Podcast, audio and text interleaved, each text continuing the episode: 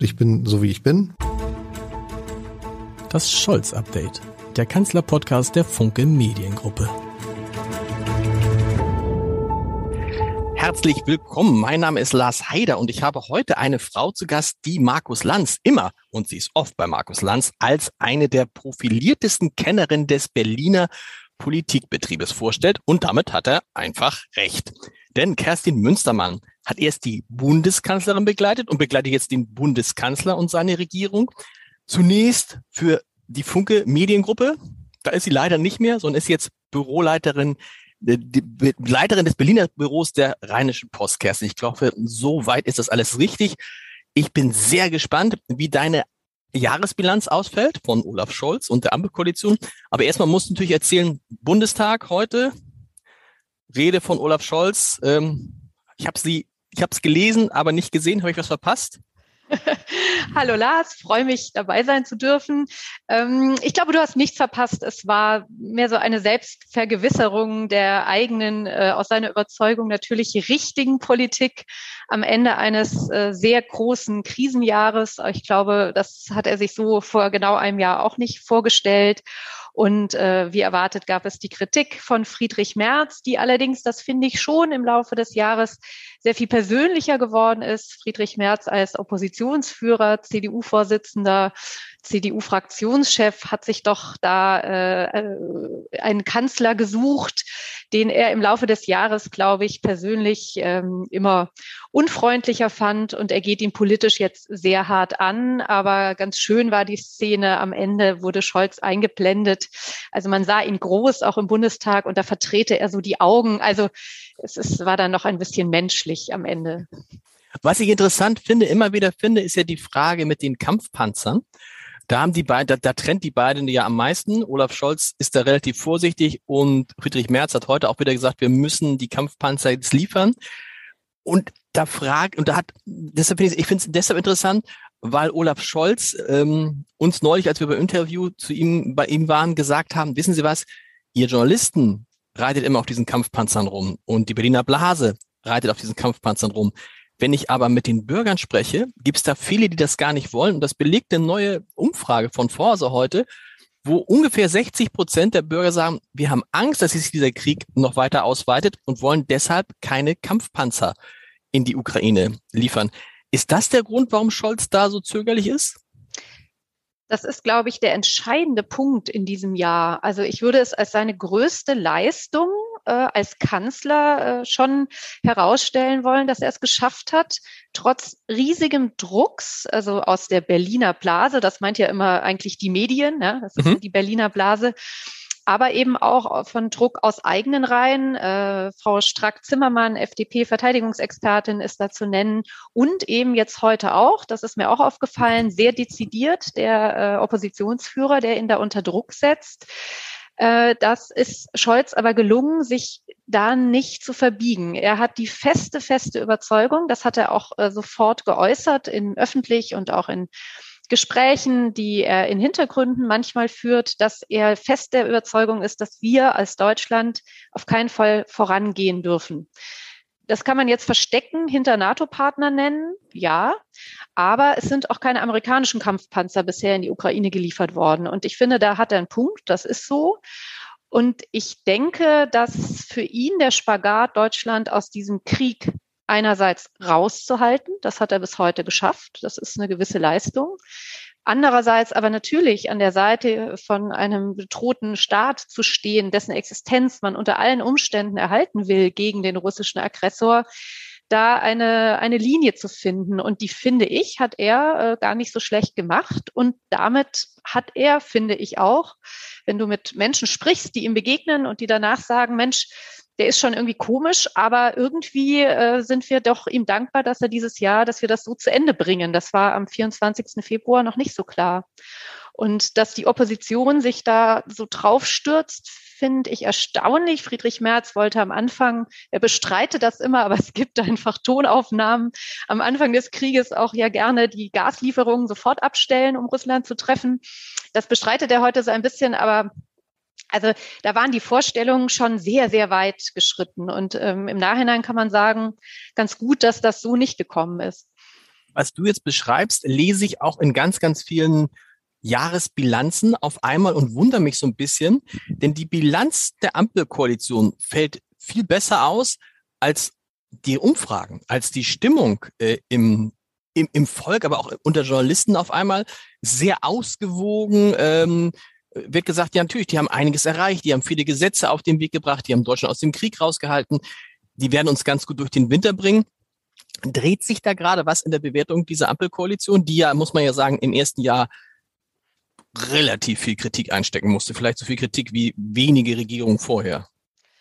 Vielleicht äh, schwingt da die Erleichterung bei allen mit, dass am Ende dieses Jahr, schrecklichen Jahres 2022, von dem wir ja dachten, es muss unbedingt besser werden, weil Corona möglicherweise endlich vorbei ist, ist es ja auch in Teilen geworden, zumindest was das angeht. Aber äh, bisher stand heute ja doch ohne Kriegsbeteiligung, ohne Gasmangellage ausgekommen ist und dass man ob jetzt mit Glück oder toller Planung, ähm, das werden wir im äh, Januar und Februar wissen, aber äh, es doch gelungen ist, ja, vielleicht einfach eine gewisse äh, weiter so der Merkel-Jahre zu transportieren, was nicht das Schlechteste ist in dieser Zeit. Das muss man einfach sagen. Also uns ist es, heute sind wir ja glücklich, wenn es uns so gut geht, wie äh, gestern. Vor ein paar Jahren dachte man immer, es muss äh, im jeden Jahr auf jeden Fall viel, viel besser werden. Und was die Ampel schon geschafft hat, ist eine gewisse Beruhigung reinzubringen. Da haben sie sich untereinander zwar fast zerlegt. Also ich weiß jetzt nicht so genau, ob Robert Habeck, Christian Lindner und Olaf Scholz nicht auch über die Tage der Feiertage ein bisschen froh sind, dass sie sich mal nicht begegnen dauernd und sich nicht miteinander beschäftigen müssen. Ich fand, die sahen heute alle drei auch äh, sehr müde aus. Das sei ihnen aber auch gegönnt. Ähm, aber sie haben schon äh, ja einen, einen gewissen Status quo aufrechterhalten und das ist politisch nicht viel. Sie wollten viel stärker durchstarten, das ging nicht, aber es ist auch nicht so schlecht und ich glaube, für 23 stand jetzt, am Samstag soll es nochmal eine Riesenparty geben, LNG-Terminal in hm. Wilhelmshaven. Da, wo sie alle, wo sie alle hinfahren, ne? Also bloß da fahren sie alle, alle hin. Das soll äh, ein ganz großes Ding werden. Das hat Scholz heute auch so ein bisschen gesagt. Wir werden das feiern. Also eigentlich soll er nur eine Rede halten, aber das ist für, für die Ampel schon äh, so dieses Ding, Mensch, irgendwas geht doch. Und es geht auch in diesem Land schneller, als wir das gedacht haben. Ich glaube, im Juni war Baubeginn, jetzt ist äh, Dezember, das ist, das ist schnell. Ähm, das sei im Ausland, so wird uns hier immer wieder versichert, auch ganz großartig angekommen. Ich meine, wir denken mal an den Flughafen BER in Berlin, mhm. der brauchen wir nicht reden. Elbphilharmonie, auch ein Thema äh, von Kosten und Bauverzögerungen. Ja, da sind sie äh, happy und ich wenn es hilft, ist gut. Aber man könnte auch aufmachen, was sie alles nicht geschafft haben, was sie Klar. sich vorgenommen haben. Ne?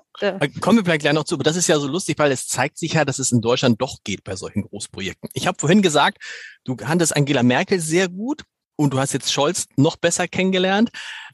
Und die beiden werden ja oft miteinander verglichen, zu Recht, wie ich finde. Und er hat sich ja auch oft mit ihr verglichen, hat so ein bisschen gesagt, ich bin die männliche Merkel und damit auch die Wahl gewonnen. Jetzt nach einem Jahr, wie viel Merkel ist denn tatsächlich in Scholz aus deiner Sicht? In gewisser Weise ist diese unprätentiöse Art der beiden, die hat sich fortgesetzt. Das schätze ich auch sehr. Also äh, beide sind auch im persönlichen Umgang immer äh, höflich und respektvoll äh, und sind unprätentiös. Was meine ich damit? Ich meine, dass man ähm, persönlich nicht das Gefühl hat, die ziehen Vorteile aus ihrem Amt. Das ist schon mal mhm. sehr, sehr, sehr viel. Sie sind in ihrer Art sich selbst treu geblieben. Sie äh, lösen vieles durch äh, Intellekt und durch die innere Überzeugung eines äh, ja, so einen gewissen, ich bin, ich bin ein Schnellchecker. Das sage ich jetzt mal so ungeschützt, aber das hatten, haben beide, also die Fähigkeit innerhalb kürzester Zeit sehr, sehr schnell äh, sich Dinge im Kopf zurechtzulegen, darauf zu reagieren, sich viele Dinge zu merken. Ich finde, Scholz ist teilweise offener, als es Merkel zumindest in den letzten Jahren ihrer Amtszeit war. Ähm, so ein Beispiel. Es gibt bei so Reisen ja immer dann auch mit äh, denen, die mitreisen, mit der Delegation, aber vor allem mit den Leuten vor Ort, nämlich den Botschaftsmitarbeitern, äh, den Botschaftern, sogenannte Delegationsabende. Da kann man hingehen, da kann man schnell was trinken, sich abschirmen lassen und sofort wieder gehen und vermittelt dann eigentlich, hm, also eigentlich ist mir egal, wo ich gerade bin, ich muss arbeiten. Ähm, das hat Merkel oft so gemacht. Scholz macht das ganz anders. Der nimmt sich Zeit, der ist da nicht abgeschirmt von Sicherheitskräften, der äh, tritt dann äh, doch lange auch in Erscheinung, redet, redet mit den äh, Botschaftsmitarbeitern, mit der Wirtschaftsdelegation, mit der Delegation im Allgemeinen und ist interessiert an dem, was um ihn herum vorgeht. Jetzt kann man sagen, das ist noch so ein bisschen die Aufbruchsstimmung. Äh, ich bin jetzt Kanzler.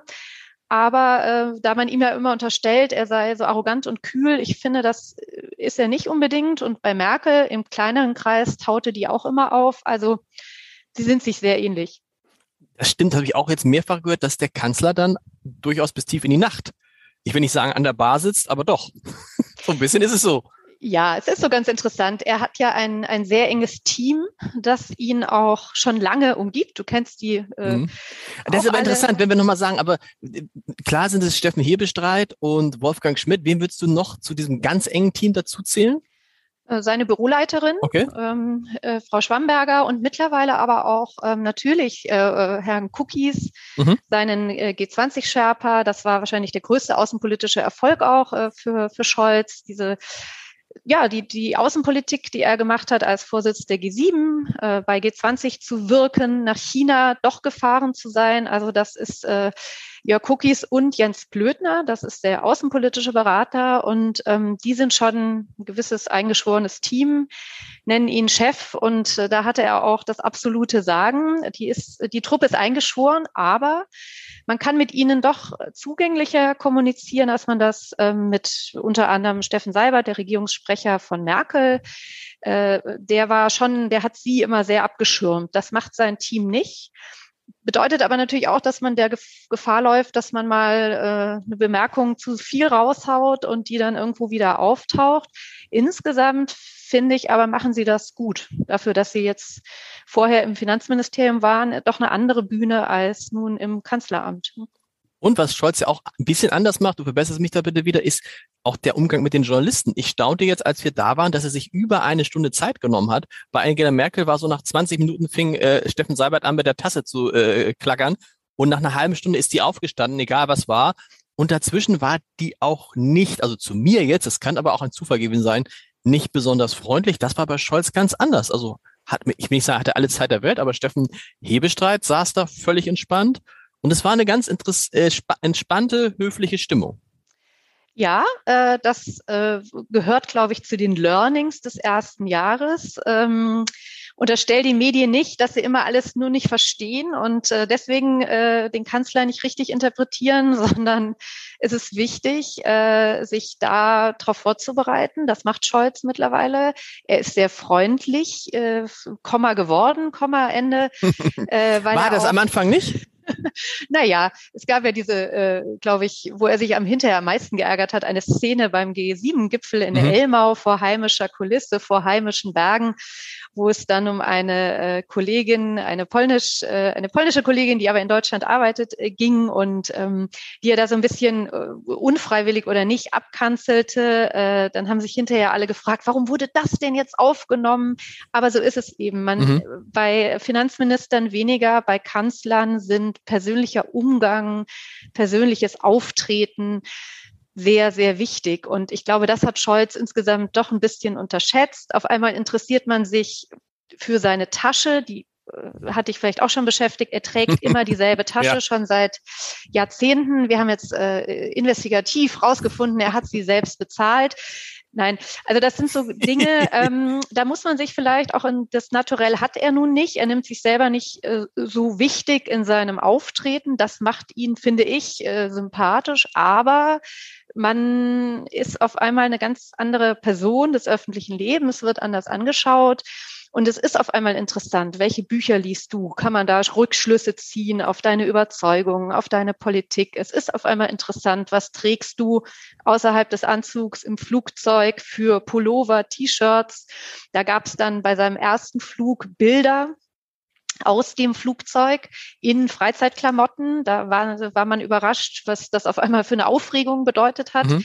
Hintergrund ist, Angela Merkel hätte das nie zugelassen, hat sich nie fotografieren lassen außerhalb von öffentlichen Auftritten, äh, weil sie sich da auch geschützt hat. Und ich glaube, dass Olaf Scholz in der Begeisterung, jetzt doch Kanzler geworden zu sein, das am Anfang ein bisschen unterschätzt hat, wie sehr man in in das Licht der Öffentlichkeit rückt, obwohl er da seit Jahren als Vizekanzler ja schon war. Aber auf einmal sind andere Dinge wichtig. aber er hat daraus, der Umgang. Genau, hat, aber hat das daraus, hat er gelernt. Er hat daraus gelernt. Ich erinnere in dem, in dem Gespräch, da war ein Kollege äh, aus Frankreich mit dabei, der hatte zwei Fragen gestellt. Scholz beantwortete die erste Frage, wollte dann übergehen zur nächsten Frage, sagte, oh, Entschuldigung, ich habe, glaube ich, vergessen, dass Sie noch eine zweite Frage hatten. Können Sie die noch einmal formulieren? Wo du auch dachtest, hm, das muss man als Kanzler jetzt auch nicht so tun, man kann da auch einfach drüber ähm, hinweggehen. Du hast es gerade gesagt, der Spiegel hat sich beschäftigt damit, was Scholz für Bücher liest und äh, kam zu dem erstaunlichen Ergebnis, dass er ein Besserwisser war. Dafür hätte man als aber nicht äh, sich mit seiner Lektüre beschäftigen müssen, sondern er ist, und da müssen wir nochmal sprechen über diesen Begriff Besserwisser, der ja immer so negativ belegt ist. Im Fall Scholz, äh, sein Vater hat mal gesagt bei seiner Ernennung, der war schon zu Schulzeiten ein Besserwisser. Und es ist wahrscheinlich gar nicht böse gemeint, wenn man das sagt, sondern er weiß halt viele Sachen besser, sagen wir es mal so, als andere, die in der Politik tätig sind. Ja. Äh, er kennt das, sich besser aus, nennen wir es mal so vielleicht. Genau. Er tut, als hätte er einen Masterplan. Ich glaube, den hat er auch oft. Ob der dann wirklich immer der Masterplan oder irgendein Plan ist, der auch mal nicht aufgeht, äh, das sei mal dahingestellt wie gesagt, ich ähm, glaube, dass er gelernt hat in seinem politischen Leben, sich viel auf sich selbst und seine, äh, sein Wissen und seine Schnelligkeit im, im Kopf sozusagen äh, zu verlassen, dass er schon oft Situationen richtig eingeschätzt hat. Ähm, und das führt zu einer gewissen, ja, ich, es ist manchmal schon eine, eine auch arrogante Art. Ne? Er kann mit Zahlen, das haben so viele Politiker es ihm nicht gegeben. Das hat er als Finanzminister unter Beweis gestellt.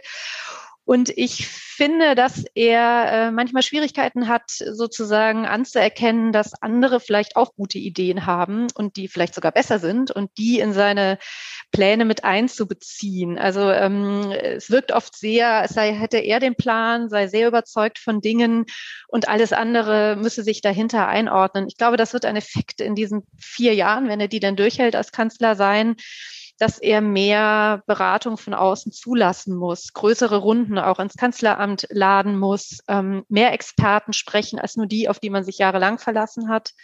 Äh, ein Beispiel, wenn ich das nennen darf, ähm, ich fand zum Beispiel den Besuch von dem Palästinenserpräsidenten Abbas hier im Kanzleramt, das war wirklich ein, ein Desaster für Scholz. Mhm. Da gab es einen Antisemitismusvorwurf, einen Holocaust-Vorwurf, der blieb unwidersprochen. Das darf nicht passieren. Das sind einfach Bilder, die in die Welt rausgehen. Und daran kann Deutschland überhaupt kein Interesse haben. Scholz am allerwenigsten, dass er da überhaupt nicht verdächtig ist, irgendwas zuzulassen oder ist völlig klar, da steht er drüber, aber dem muss man halt entgegenstehen und Abbas war im Kanzleramt, hat diese äh, Dinge gesagt und Scholz hat nicht richtig geschaltet. Der, sein Sprecher hat äh, die PK abgebrochen, hat auch nicht geschaltet und ich glaube, das ist entstanden, weil es äh, irgendwie ein Termin war unter vielen. Er kam gerade aus Stockholm, flog mhm. hier mit dem Hubschrauber ein, das haben wir noch gehört. Äh, alles war hektisch und da die Beratung zu haben, solche Termine nicht an einem Tag zu machen. Möglicherweise, es war die Woche des äh, Attentats, äh, des, fünf, des äh, 50. Jahrestages des Attentats äh, in ähm, München auf die israelische äh, Mannschaft dort vielleicht auch ohnehin ein schlechter Termin, um überhaupt diesen Besuch ausgerechnet in dieser Woche zu empfangen. Also, dass er da noch mehr hört auf Leute, die ihm auch sagen dürfen, nee, äh, halten wir für nicht klug, machen es anders. Ähm, das glaube ich, wäre für ihn und sein Team, die ja immer noch sehr klein sind, also ein sehr enges Team, da wären Sie aus meiner Sicht ganz gut beraten hier äh, in Berlin. Also einfach auch Erfahrungen zu nutzen, die bereits da sind aus langjähriger Regierungsarbeit. Ne? Das schützt dich davor. Und ich glaube, es war ein Fehler, auch wenn er ihn persönlich, glaube ich, einfach wirklich nicht mag. Aber man muss Friedrich Merz als Vertreter der größten ähm, starken Opposition mit einbinden bei manchen Themen. Und ähm, es gab jetzt am Ende des Jahres wohl ein, ein Essen zwischen beiden, ein Mittagessen. Dieser Termin wurde ja elendig hin und her geschoben und Friedrich Merz hat sich immer beklagt darüber, das hat viel mit persönlicher Eitelkeit zu tun, aber natürlich hat er einen Punkt. Dieses Land ist in einer Riesenkrise, das vergessen wir gerade so ein bisschen, aber es ist ein Krieg ganz nah. Es ist eine immer noch nicht Gasmangellage, vielleicht kommt die im Februar. Mhm. Industrie ist bedroht. Also da muss man miteinander reden, da muss man die Opposition einbinden. Und ich finde, da hat Scholz eine Schwäche sozusagen auf andere zuzugehen, die er vielleicht nicht ganz so auf Augenhöhe sieht wie, wie sich selbst. Und das ist dann schon schwierig. Und da sind wir bei dem sozusagen bei dem Besserwisser, der beratungsresistent ist in vielen Fragen, auch in der Frage der Kommunikation. die Menschen, die um ihn rum sind, du hast sie alle beschrieben, haben ja wohl auch auf ihn eingeredet und haben gesagt, das ist jetzt eine andere Situation. Du bist Kanzler und es ist Krise und du musst anders kommunizieren in dieser Krise. Und was ich dann höre, ist, dass Olaf Scholz dann wie immer, wenn man ihm das vorwirft, zurückspiegelt ähm, und so etwas sagt wie, wie viele Menschen sind nochmal Bundeskanzler der Bundesrepublik Deutschland geworden? Ach, neun. Und ich bin einer davon und ich bin das geworden, obwohl ich all diese kommunikativen Fehler mache. Das zeigt so ein bisschen, dass er da schon ähm, beratungsresistent ist. Und wenn er dann mal was findet, was er ganz toll findet, dann penetriert er das. Steffen äh, äh, Hebestreit hat erzählt, dass dieses Wumms, das kann ich gar nicht glauben, dieses Doppelwumms, dass das tatsächlich eine Idee von Olaf Scholz war. Gut, er behauptet auch, You Never Walk Alone war eine Idee von Olaf Scholz. Das glaube ich nie und nimmer, wenn man weiß, dass Kanzleramtsminister Wolfgang Schmidt ein glühender, glühender, glühender hoffentlich nicht, ein glühender Fan des FC St. Pauli ist, wo dieses Lied immer gespielt wird. Aber wenn wir auf diese Kommunikation kommen, die auch in diesem Podcast eigentlich in jeder Folge ein Thema war, ne? Ich glaube, dass Olaf Scholz seinen Kommunikationsstil nicht ändern wird und vor allen Dingen nicht ändern kann, weil er ja immer sagt, ich bin, wie ich bin. Ich bin Olaf Scholz und da muss man sagen, wenn man sich Politiker ähm, wünscht, die authentisch sind, dann muss man halt vielleicht auch als Deutsch, Deutschland damit leben können, dass auch ein Politiker mal authentisch langweilig sein kann. Ja, also ähm, auch Angela Merkel war keine große Rhetorikerin. Ne? Das sind in der Regierung andere, nämlich seine Vizes, äh, Christian Lindner allen voran und auch Robert Habeck und mhm. auch Annalena Baerbock mhm. äh, können das sehr gut. Äh, Olaf Scholz neigt weder zu großen Worte, Worten noch Wörtern, also ähm, sondern eher zu sehr einfachen. Ich glaube, der Wums, also den Wums hat er empfunden, äh, erfunden. Das stimmt, soweit ich weiß. Zusammen äh, mit Peter Altmaier hat er das in der Corona-Krise verkündet. Ich hörte jetzt, der Doppelwums äh, sei eine Erfindung seines Kanzleramtsministers. Ich weiß es nicht. Okay. Auf jeden Fall ist es ja ein bisschen infantil, aber was er schon geschafft hat, ist, äh, es die Leute merken sich, genau. Ich merke mir das ähm, und es ist äh, wahnsinnig viel Geld dahinter. Ich fand interessant, dass er diese Riesenentscheidung des Doppelwumms, 200 Milliarden Euro in einem Topf, der irgendwo neben dem Haushalt läuft, also ein gewisser Schattenhaushalt, dass er den dann ausgerechnet, äh, das passte so zur Kommunikations äh, Debakelstrategie äh, aus der Quarantäne, seiner Corona-Quarantäne hm. im Kanzleramt verkünden musste. Also man geht dahin, größte Krise, dann sitzen zwei Minister da und in der Mitte steht ein Bildschirm und aus dem verkündet ein auch etwas äh, äh, blässlich aussehender, äh, weil keine Maske da anwesend wahrscheinlich und überhaupt krank, äh, Krankenbett aufgestandener Kanzler, äh, den, den Wahnsinns-Doppelwumms mit 200 Milliarden, der ja auch in Europa für für viel äh, äh, ja, Misstrauen gesorgt hat. Die Franzosen waren nicht begeistert, dass sie davon, wie wir alle anderen auch aus den Medien erfahren haben. Äh, in Berlin hätte man sich auch gewünscht, mal so ein bisschen vorgewarnt worden zu sein. Aber offensichtlich ist das eine der Entscheidungen, die Olaf Scholz dann wirklich kurz auf knapp im Zusammenarbeit mit Habeck und Lindner erreicht. Da sind dann auch nicht viele eingebunden und die müssen dann auch sofort raus, weil es könnte sich ja dann nochmal jemand anders überlegen. Und You Never Walk Alone, da denke ich immer, äh, also Fußball, aber auch, äh, es gab mal so eine Serie und da war die Matu, hieß er, glaube ich, der Sänger und der sang auch immer You Never Walk Alone. Und ähm, ja, äh, das ist äh, schön, aber es wäre vielleicht in Deutschland nicht so schlecht, wenn man einen deutschen Begriff äh, finden und, würde für wir lassen dich nicht im Regen stehen. Ich glaube, worauf Scholz da rekurriert, und da sind sie in der SPD äh, ja auch zu Recht äh, immer noch total stolz, auch sein äh, Wahlkampfmanager damals, der General Generalsekretär, heutige Parteivorsitzende Lars Klingbeil. Es gab dieses eine Wort Respekt. Damit hat Olaf Scholz äh, einen Wahlkampf gewonnen. Ähm, nicht mit viel Worten, aber diesem einen Wort Respekt. Er hat das auch durchgesetzt. Der Mindestlohn ist gestiegen äh, im ersten Jahr seiner Amtszeit und ähm, ich glaube, sein, sein ganzer Stolz äh, geht auch auf diesen Erfolg als Wahlkämpfer zurück. Äh, das betont er auch immer wieder. Jetzt kann man einwenden, gut, die anderen haben es ihm auch wahnsinnig leicht gemacht. Die mhm. Fehler von Armin Laschet und Annalena Baerbock, das waren sehr viele. Vielleicht war er einfach der, der am besten performt hat.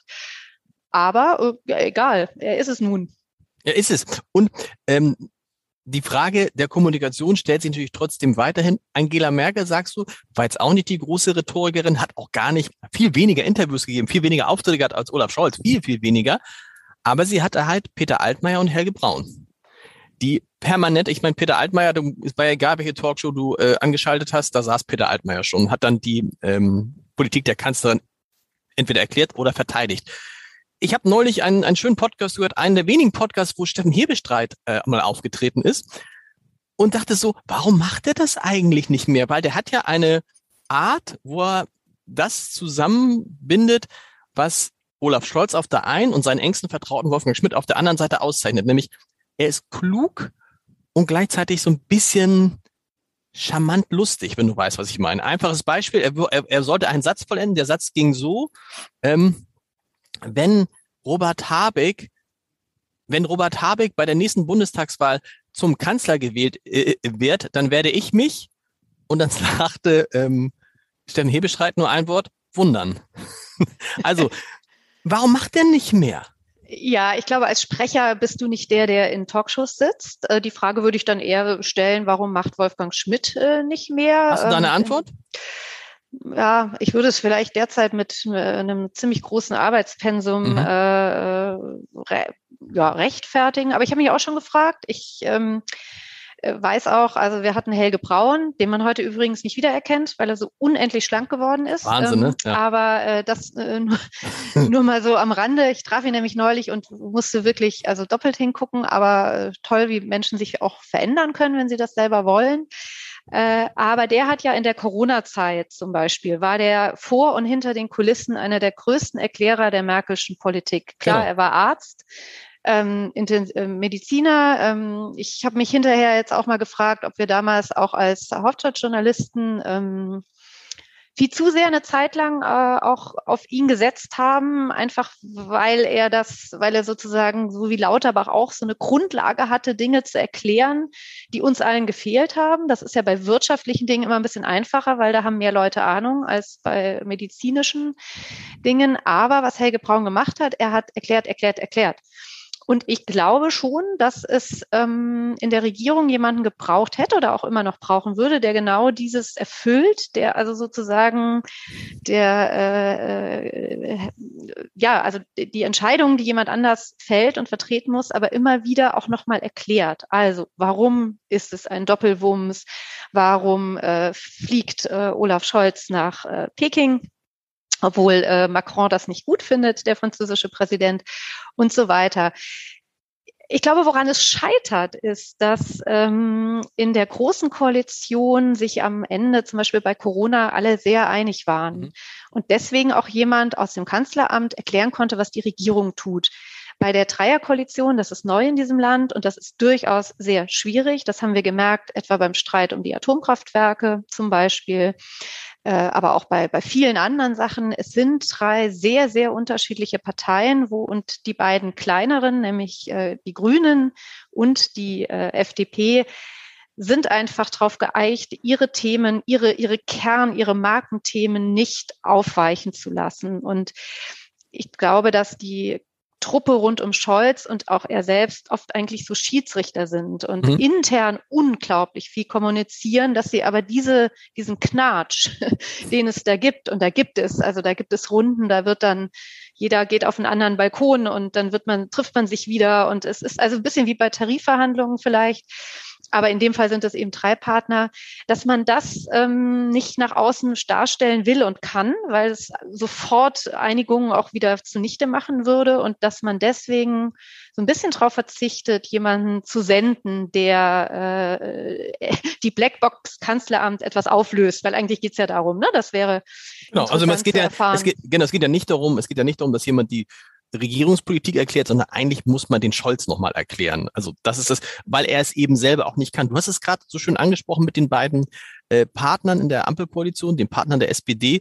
Christian Lindner hat in diesem Podcast, das ist schon ein paar Monate her mal gesagt, naja, es ist und bleibt eine Zweckgemeinschaft.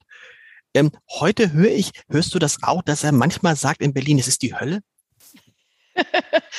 Äh, das habe ich so noch nicht gehört, aber er betont immer, dass er mit zwei linken Parteien äh, in einer Koalition sei und das sei doch ähm, äh, so das Maß, was ein Liberaler noch ertragen könnte. Äh, das sei vielleicht auch irgendwann mal erreicht. Er sagt das aber lachend, weil er auch genau weiß, ähm, er hätte eine schwarz-gelbe Regierung äh, angehören können. Da ist er ausgezogen und jetzt ist er in dieser Zweckgemeinschaft. Die bringt ihm aber den, den Posten des Bundesfinanzministers ein. Seine FDP ist Regierungspartei, läuft gerade nicht gut in Umfragen. Die Wahlen in den Landtagen waren schlecht. Aber Christian Lindner weiß auch, dass es mit der so desaströs aufgestellten Union nach der Bundestagswahl. Das war so. Die waren mhm. untereinander uneiniger als alle hier in Berlin zusammen, äh, als CDU und CSU, dass das nicht geklappt hätte. Deswegen hat er, ist er den Schritt gegangen und wenn man ihn fragt nach seiner persönlichen Bilanz des Jahres, sagt er, es war ein furchtbares Jahr, aber auch deshalb, weil man halt Ende letzten Jahres irgendwie gedacht hat, Mensch, wir starten durch. Und das ist nicht gelungen. Es ging um, ja, habe ich ja, ja auch, muss man ja auch fair sagen. Ne? Ja, aber es ging auch gar nicht. Ne? Also es war ja so, als, als wenn du dir vornimmst, irgendwie dieses Jahr, ähm, wie äh, äh, räume ich mal mein Haus auf und alles, und dann ist das Haus eingestürzt. Und du musst genau. erstmal wieder aufbauen. So, so ein bisschen war es ja so. Und darunter hat die FDP besonders gelitten anscheinend. Die Grünen interessanterweise nicht so, weil die Grünen ja auch für diesen Aufbruch standen, Thema Klimawandel etc. Nächster Eindruck von mir, stimmt es, dass, oder stimmt mein Eindruck, dass Annalena Baerbock so ein bisschen ihr eigenes Ding macht? Dass sozusagen es drei Parteien gibt und Annalena Baerbock? Ja, das stimmt. Äh, interessante Beobachtung. Also ich glaube, genau, den Grünen hat es gar nicht so geschadet, wobei das eigentlich komisch ist, denn die haben am meisten geräumt. Also genau. die, die äh, Ausdrücke in den Augen und im Gesicht der beiden Fraktionschefinnen, Britta Hasselmann und Katharina Dröge, so nach diesen äh, Atomkraftentscheidungen oder nach dem Bürgergeld, wo sie auch Positionen räumen müssten, mussten, die, äh, da denkt man immer, oh Gott, in deren Haut möchte ich gar nicht stecken, aber tatsächlich äh, hat der, der gelitten hat, war Robert Habeck. Das war ja so die strahlende Figur des ersten halben Jahres. Dann kam diese Geschichte mit dem Gas, was aus Russland äh, erst hieß es ja wahrscheinlich und dann definitiv nicht mehr kommt.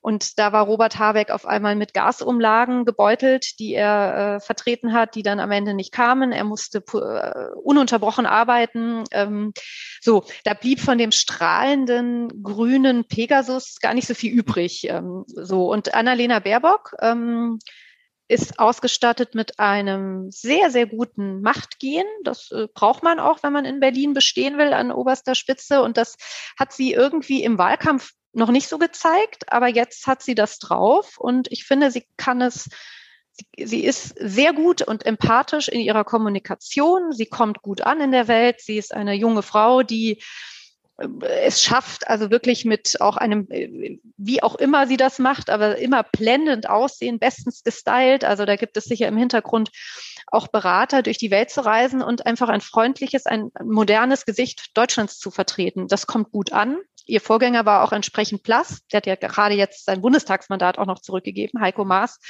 Also da konnte man nur gewinnen und das nutzt sie aus. Und ich glaube, das Verhältnis der beiden, äh, also Habeck und Baerbock, ist professionell. Da ist aber herzlich, kann man es nicht mehr nennen. Das äh, hört man auch, wenn man jeweils mit dem anderen mal äh, irgendwie Kontakt hat, weil äh, die wissen genau, beim nächsten Mal wird es möglicherweise eine Wiederholung des Machtkampfs geben in der Grünen Partei um eine Kanzlerkandidatur. Für Habeck ist ganz klar, dass er diesmal dran ist. Mhm. Weiß nur nicht, ob Annalena Baerbock das auch so sieht. Also ich finde, die hat äh, sehr viel äh, Spaß gewonnen an ihrer Aufgabe und kann man streiten, ob die feministische Außenpolitik mit Blick auf den Iran und so weiter sich tatsächlich durchgesetzt hat. Aber ehrlich gesagt, wir reden mal wieder über Außenpolitik. Wir reden über eine Performance im Auswärtigen Amt und da sind auch die Diplomaten, die da sitzen, sehr happy drüber, denn das war jahrelang nicht so. Es zahlt sich aus für Sie, auch vor so Umfrage von heute, da ist äh, Annalena Baerbock die Politiker mit den zweitbesten Noten. Der, der beste, lustig einer, finde ich, den man kaum wahr, also wenig wahrnimmt, Hubertus Heil. Da wundert mich, dass die Menschen ihn so wahrnehmen. Hubertus Heil, aber na klar, ich glaube, das, was der, und danach kommt Cem Özdemir und am Ende kommt dann, hätte man auch nicht anders erwartet, äh, Frau Lambrecht, äh, Clara Geiwitz und Volker Wissing. Ich weiß gar nicht, über wen wir zuerst sprechen. Sprechen wir über Hubertus Heil. Warum kommt er bei den Bürgerinnen und Bürgern offensichtlich in dieser Regierung als der Politiker rüber, den sie am besten finden? Das ist äh, interessant, weil das auch intern wieder immer wieder betont wird im Kabinett, wie wichtig Hubertus Heil ist. Das ist einfach ein, ein, ein sehr erfahrener Minister, immer so ein bisschen der zweiten Reihe. Das mhm. äh, äh, nimmt, glaube ich, wenn man sieht, dass man nicht ganz so in die erste Reihe stürmt, kommt das immer gar nicht so schlecht an. Äh, er macht einen soliden Job, hat er vorher gemacht, er macht ihn jetzt weiter. Es wäre, ist, glaube ich, auch immer die Waffe, die äh, in Anführungszeichen Olaf Scholz noch so in der Hinterhand hätte, wenn es auch drum ginge, möglicherweise innerhalb des Kabinetts ein Verteidigungsministerium neu zu besetzen. Äh, Hubertus Heil arbeitet äh, ziemlich geräuschlos vor sich hin, hat eine sehr intelligente Kommunikationsstrategie. Mhm. Also irgendwann erfährt man immer über eine große Sonntagszeitung oder auch sehr gute aufgestellte Regionalblätter, was er als nächstes plant, ähm, welchen Gesetzentwurf er sozusagen seinen Partnern äh, nicht nur um die Ohren hauen wird, sondern der liegt dann schon da, der wird dann die nächste Woche eingebracht.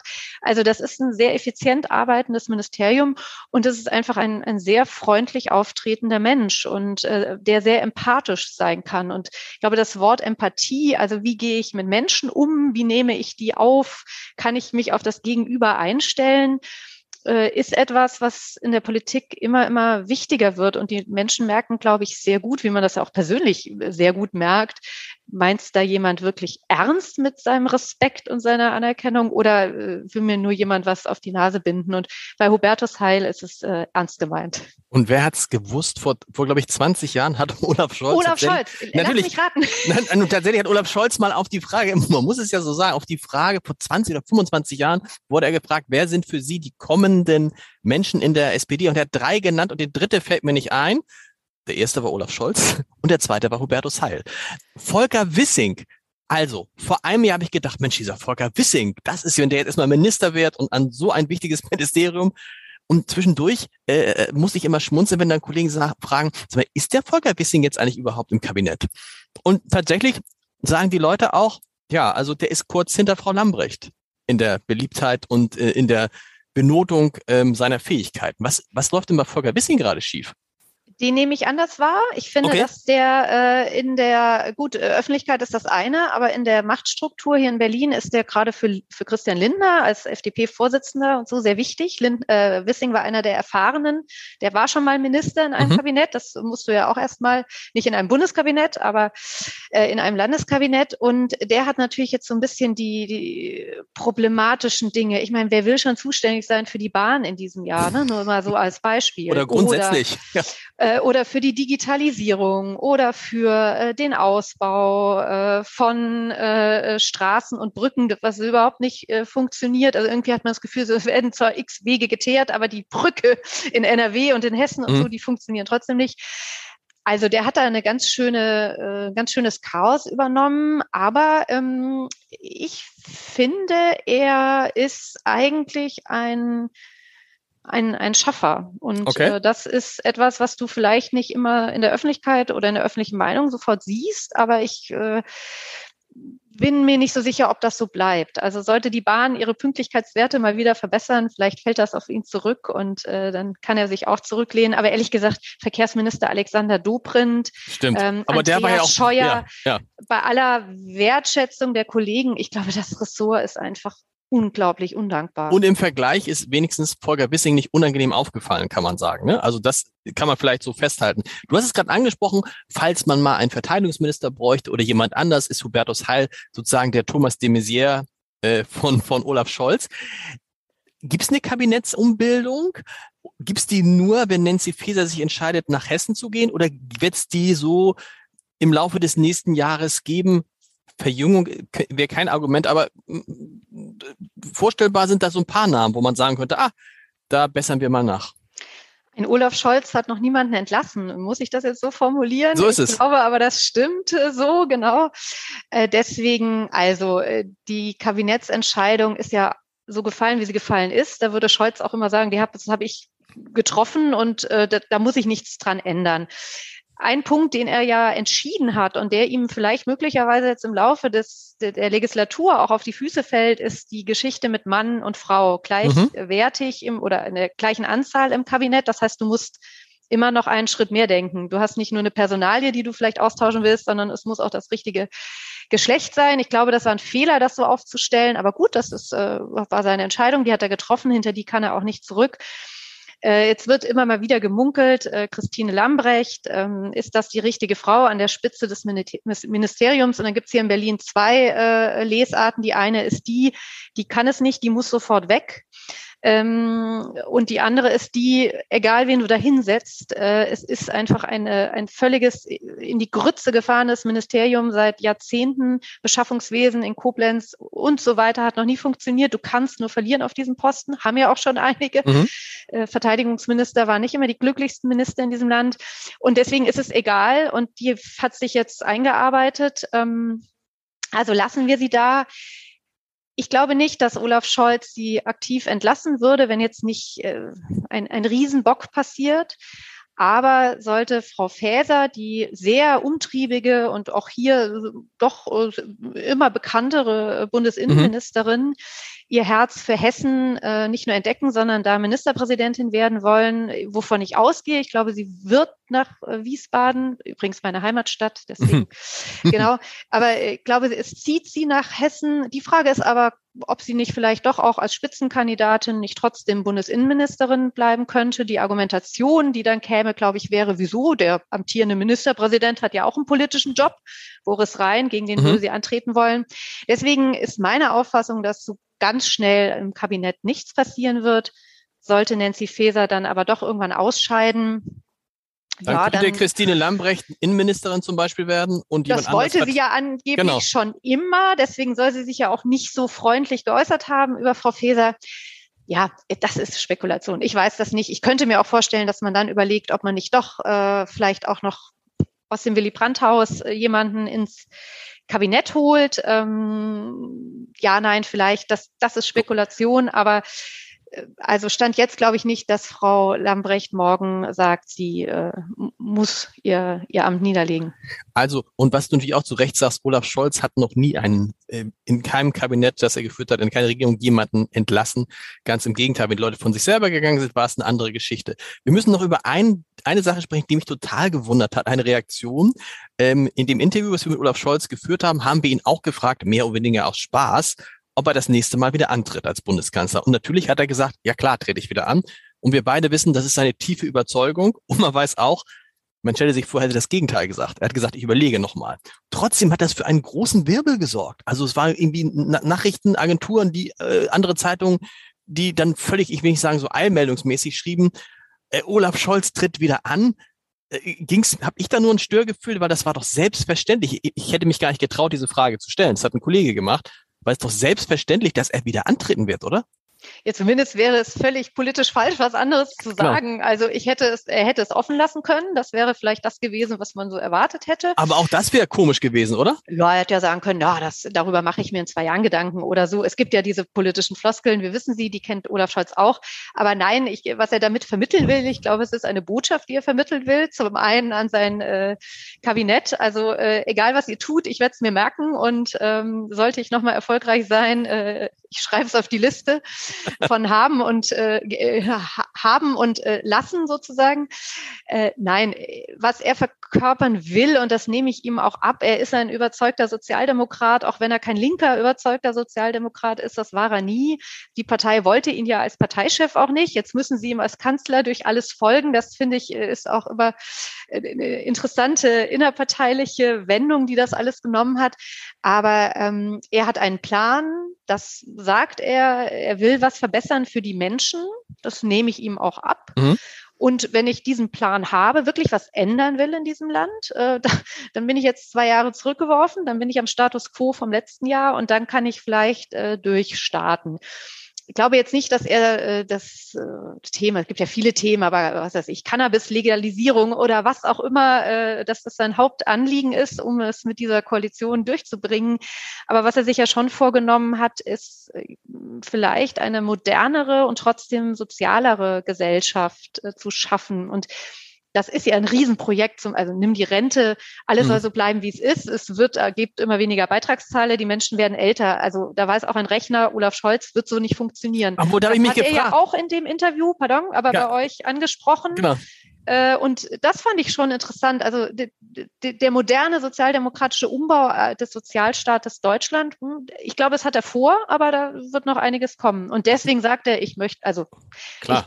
Möchte wiedergewählt werden. Er ist auch noch mit 64 relativ in Politikerjahren gemessen, äh, äh, noch relativ jung um es, äh, das kann man eigentlich nicht sagen. Also er ist, hat noch das Alter, dass er nochmal antreten kann. Ich glaube, sagen wir es so. Äh, das ist ja ein Thema, mit dem sich zum Beispiel Friedrich Merz, der ein bisschen älter ist, schon auch in drei Jahren beschäftigen wird. Ist der noch, kann der noch, hm, wenn der Kanzler würde, ist er dann nicht schon zu alt? Aber da lächelt Joe Biden nur milde, der amerikanische Präsident, der ist jetzt 80. Genau. Also ja, deswegen, ich bin mir sicher, Olaf Scholz ist nicht amtsmüde, trotz diesen Jahres nicht. Also er, er will politisch noch was reißen. Also er ist schon müde. Man sieht, ich finde, man sieht ihm das schon an. Er hat das ja verglichen. Ja, aber äh, nicht amtsmüde. Er ist amtsmüde, nein, er ist müde, aber er hat, er hat ja gesagt, er fühle sich wie ein, wie der Frosch in diesem Kochtopf und das Wasser wird immer langsam höher gestellt und es brodelt, das ist richtig. Du hast gesagt, äh, Scholz kann ja gut rechnen. Kannst du mir erklären, was er meinte mit, dass Deutschland bald 90 Millionen Einwohner haben wird? Weil ich weiß nur die Zahl aus dem Jahr 2100 durch die demografischen Wandel, dass wir da 69 Millionen sein werden. Wie kam er jetzt auf 90 Millionen? Weil wir werden jetzt ja nicht auf einmal 6, 7 Millionen Einwohner haben in den, in den nächsten Jahren. Ja, das ist Friedrich Merz offenbar nicht aufgefallen, sonst hätte er sicher schon gesagt, welche Menschen denn Olaf Scholz alle noch ins Land genau, holen will. Genau. Äh, das sind sicher nicht nur qualifizierte Zuwanderer, wäre dann die Unionsansicht. Äh, ähm, ich weiß es nicht. Ich habe mich da, äh, kann es, weiß ich auch nicht. Weiß Aber nicht, was ich, er da meinte. Ich fand es interessant. Letzte Sache, du hast es eben gesagt, irgendwie äh, vorhin gesagt, äh, das ist mir auch aufgefallen und da lustig, dass ist so eine Kleinigkeit, die aber zeigt, was sich im Leben von Olaf Scholz geändert hat. Wenn man heute zu Olaf Scholz zum Interview geht, geht zunächst der Maskenbildner rein.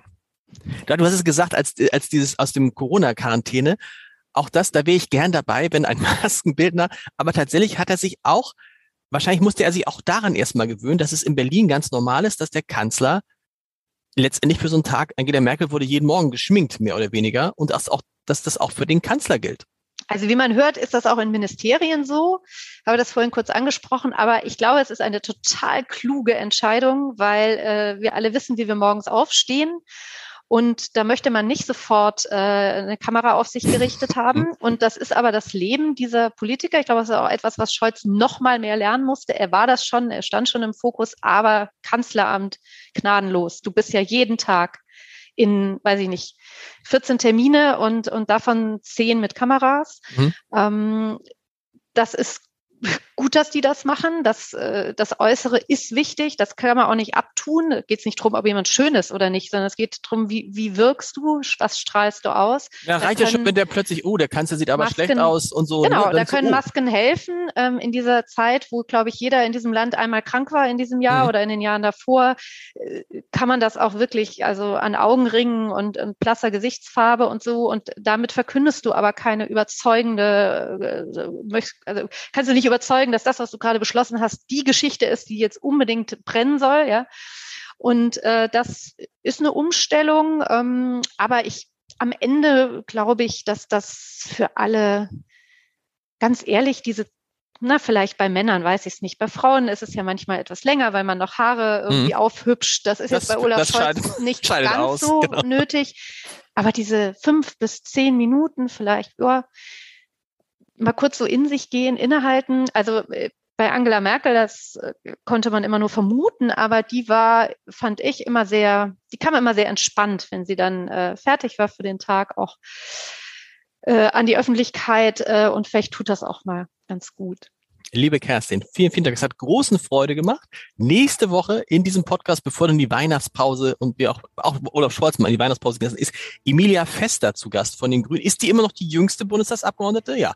Nein, Oder, das hat nein, sich oh, jetzt genau geändert. Wir sprachen über Heiko Maas. Der hat zurückgegeben gestern und jetzt okay. rückt für ihn eine die jüngste Abgeordnete oh. nach. Also, Mist, ähm, also die zweitjüngste. Meine, zweitjüngste ist. Äh, aber gut, siehst du, habe ich, hab ich wieder was gelernt. Vielen Dank.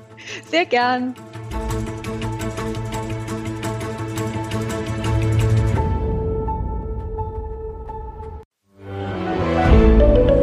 Ein Podcast von Funke.